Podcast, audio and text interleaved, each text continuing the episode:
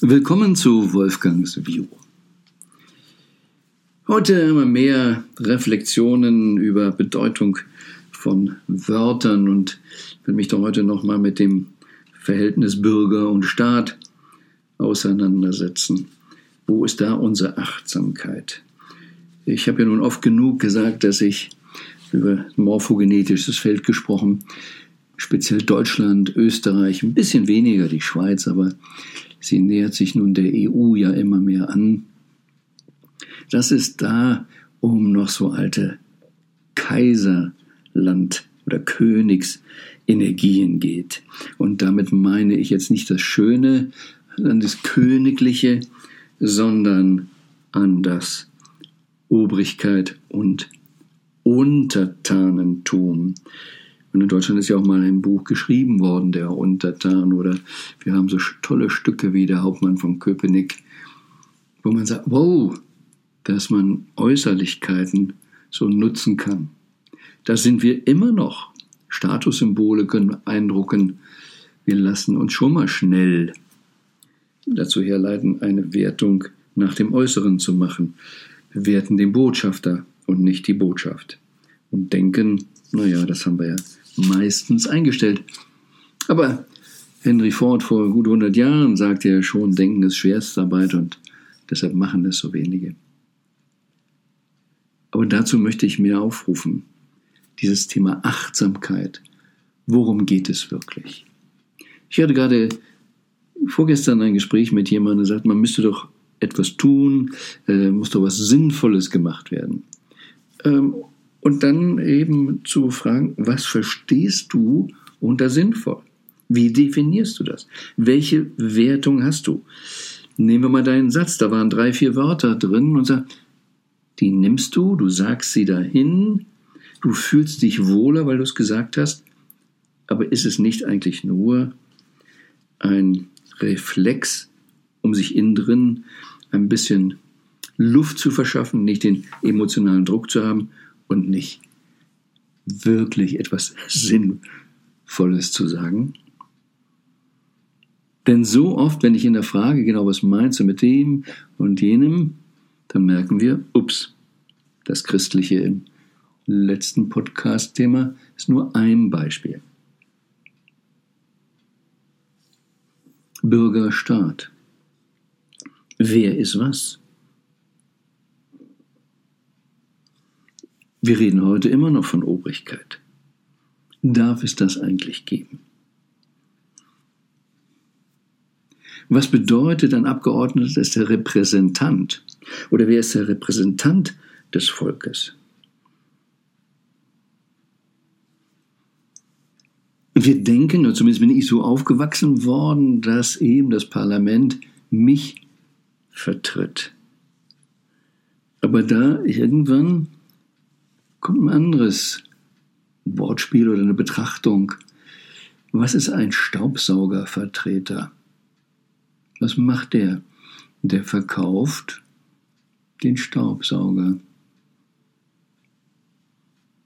Der Versicherungsvertreter verkauft die Versicherung und der Volksvertreter verkauft er das Volk. Wo ist jemand wirklich Volksvertreter? Vertritt er wirklich die Menschen in seinem Wahlkreis? Dann dürfte es doch sowas wie Fraktionszwang eigentlich nicht geben. Aber warum? Und es geht hier wirklich nicht darum, mit dem Finger wieder einmal mehr auf die bösen Politiker. Nein. Sie sind doch auch nur da, weil wir die Bürger, die schweigende Masse sind. Die Macht der Obrigen basiert darauf, dass die schweigende Mehrheit eben nichts macht und schweigt. Aber wenn wir echte Demokratie wollen, dann müssen wir immer drüber nachdenken, idealerweise auch wieder, was ist mein Verständnis von Demokratie? Ist mein Verständnis von Demokratie, ich muss andere ausgrenzen. Ich muss Demonstrationen unterbinden. Ich muss jetzt sogar ein Gesetz machen, dass ich in die Firmen hinein regieren kann und sagen, ihr müsst jetzt Homeoffice machen.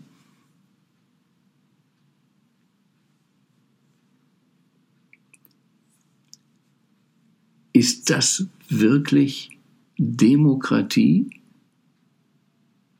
Dass ganz wenige dann der Mehrheit ihren Willen, ihre Entscheidung aufdrücken? Nun zugegebenermaßen, die Mehrheit hat nicht immer alles Wissen, alle Hintergründe. Aber die erfolgreichsten Unternehmen heute sind diejenigen, die Transparenz leben. Nicht mehr die Firmen, die wirklich eben radikal altes Patriarchentum leben. Und ich hatte jetzt auch Kontakt mit chinesischen Firmen, wo sie also ein ganz anderes politisches Modell haben, keine Demokratie. April, April. Was vergleichen wir ganz genau? Wieder Äpfel mit Birnen? Vom Grundsatz vom Grundsatz ist in China vielmehr die Ausrichtung, etwas fürs Volk zu tun. Nur die Umsetzung ist ein bisschen anders. Klar, da ist man schneller in Entscheidungsfällen und macht etwas, aber sehr viel eben wirklich auch zum Wohle des Volkes. Ähm, was ich jetzt bei uns nicht immer konsequent so sehen kann. Also müssen wir sehr vorsichtig sein, wie sorgen wir dafür und dass wir diese Transparenz haben? Und das gerade auch chinesische Unternehmen, mit dem ich eben gerade gesprochen hatte, wie die auch wirklich sich positionieren, äh, bereit sind, immer wieder alles über Bord zu werfen, eine andere Denke zu haben, äh, alles in Frage zu stellen, nicht an alten Zöpfen zu hängen. Das ist schon faszinierend. Und wir reden hier von Demokratie und sagen, das ist alternativlos, dass wir das so machen. Diese Wahl gefällt mir nicht. Die Andersdenkenden, die will ich nicht, das muss verboten werden. Das ist nicht nur nicht demokratisch, sondern das ist in gewisser Weise, ich sag's mal ein bisschen, nein, ich lasse mir lieber nicht diese Wortwahl, aber das ist doch eigentlich viel erschreckender, dass jemand so ein Lippenbekenntnis hat, aber dann sich so verhält. Es ist nicht insofern berechenbar. Aber wir Bürger entscheiden immer, wie aufrecht bleiben wir, wie viel Zivilcourage haben wir. Trauen wir uns Menschen zu unterstützen, alleine weil wir wollen, dass es andere Meinungen gibt, auch wenn ich die Meinung nicht teile setze ich mich immer dafür ein, dass auch jemand, der anders denkt, eine andere Meinung hat, das Recht hat, sie zu sagen. Damit musste ich mich schon in meinem Studium auseinandersetzen. Also diese anfänglichen Gedanken, da ist ein Mörder und der soll jetzt auch noch einen Verteidiger bekommen. Wieso das denn? Wieso soll da jemand dran arbeiten, dass der freikommt? dass es aber nicht nur darum geht, zu tricksen und zu täuschen. Nein, es geht darum auch, dass auch ein Mensch, der etwas getan hat, was die Gesellschaft nicht für gut befindet, einen fairen Prozess bekommt. Das brauchen wir. Ansonsten entscheiden wir uns immer von vornherein schon für Unfairness. Und da wünsche ich mir eben viel mehr Achtsamkeit bei uns allen. Denn das eigentliche Kennzeichen einer Demokratie ist, dass möglichst eine große Zahl von Bürgern eben die Problematik des Verhältnisses zwischen Bürger und Staat wirklich versteht. Und wenn staatliche Maßnahmen gegen die Demokratie sind, dann müssten wir eigentlich alle auf die Barrikaden gehen. Wenn jetzt Grundrechte eingeschränkt werden, müssten wir alle auf die Barrikaden gehen und sagen, zeig mir, dass es keine andere Lösung gibt. Das gilt für Staatssystem. Das gilt aber auch für Firmen und im privaten Bereich. Als ich noch mein, ich nenne es mal Rödel an der Alster hatte mit vielen Mitarbeitern, oder heute empfehle ich es ja auch ähm, Klienten, wenn jemand kommt und sagt, dies ist so, so müssen wir das machen, dann sage ich, na, dann zeig mir mindestens, dass du noch ein oder zwei andere Alternativen richtig durchdacht hast. Ein Schachchampion wird nie nur in einem Schachzug denken. Er wird immer abwägen, was könnte der nächste, wie geht es, was ist der beste Weg. Wie viel Zeit verwenden wir darauf, den besten Weg zu finden? Statt etwas loszutreten, was wir jetzt schon eine ganze Weile haben, ohne eine sinnvolle Exit-Strategie zu haben. Wie kommen wir da raus? Nur eine Mehrheit von kritischen Bürgern kann verhindern, dass der Staat immer wieder über die Grundrechte der Bürger hinweggeht. Das bedeutet aber nicht nur, dass eine Mehrheit sich beschwert, sondern dass eine Mehrheit eben auch entsprechende Vertreter etabliert. Muss es eine andere Partei dann sein? Wo muss ich mich selber engagieren? Ich habe das jetzt ja verstanden mit meinem Gehirn und meinen Körperzellen. Ich habe möglicherweise ähm, oder vielleicht sogar noch länger 50 Jahre lang gegen meine Körperzellen gearbeitet. Ich habe nicht das Beste für meinen Organismus getan. Was muss ich jetzt daraus lernen? Wenn ich jetzt nicht da wirklich was verändere, dann bekommt mir das nicht gut. Aber es macht keinen Sinn, weil ich es 50 Jahre gemacht habe, es jetzt weiterzumachen.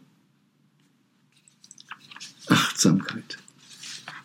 Was ist eine Verfassung? Was sind Grundrechte? Was ist Staat?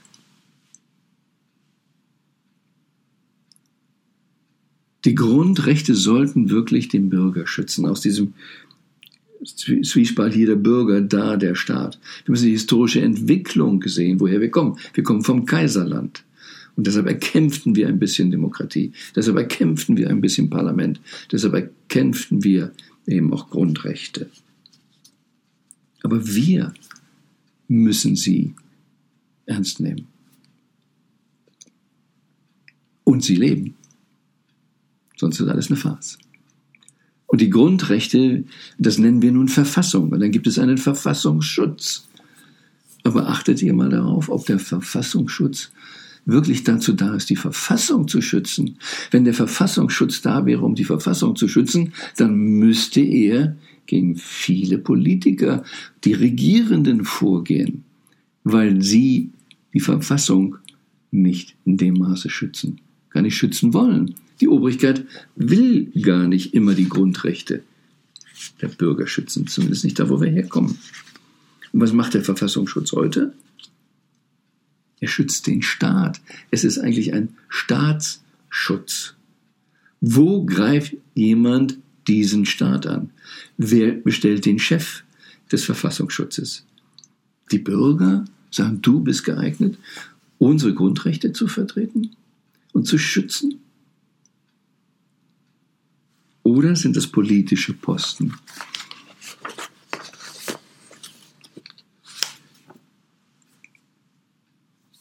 Ich möchte nur zur Reflexion anregen. Und wie gesagt, jetzt rede ich vielleicht hier ein bisschen auf der politischen Ebene, aber was läuft in der Firma? Was läuft im Unternehmen? Wo haben wir genau das gleiche Problem? Siemens kommt zum Schluss, dass man mit Handys, mit dem Mobiltelefon kein Geld verdienen kann und stellt die Sparte ein. Nach langen Versuchen über BenQ auch mit einer anderen Firma eingekauft, schafft es nicht. Siemens war strukturiert, hierarchisch. Der Vorstand muss alles entscheiden. Und kommt dann auch zu dem Ergebnis, mit Mobiltelefon ist kein Geld zu verdienen. 14 Tage später kommt ein Steve Jobs und sagt, ich hätte mal eine Idee und ich bringe, dann nennen wir das Telefon raus, iPhone. und Milliarden, riesige Gewinne, riesige Gewinne.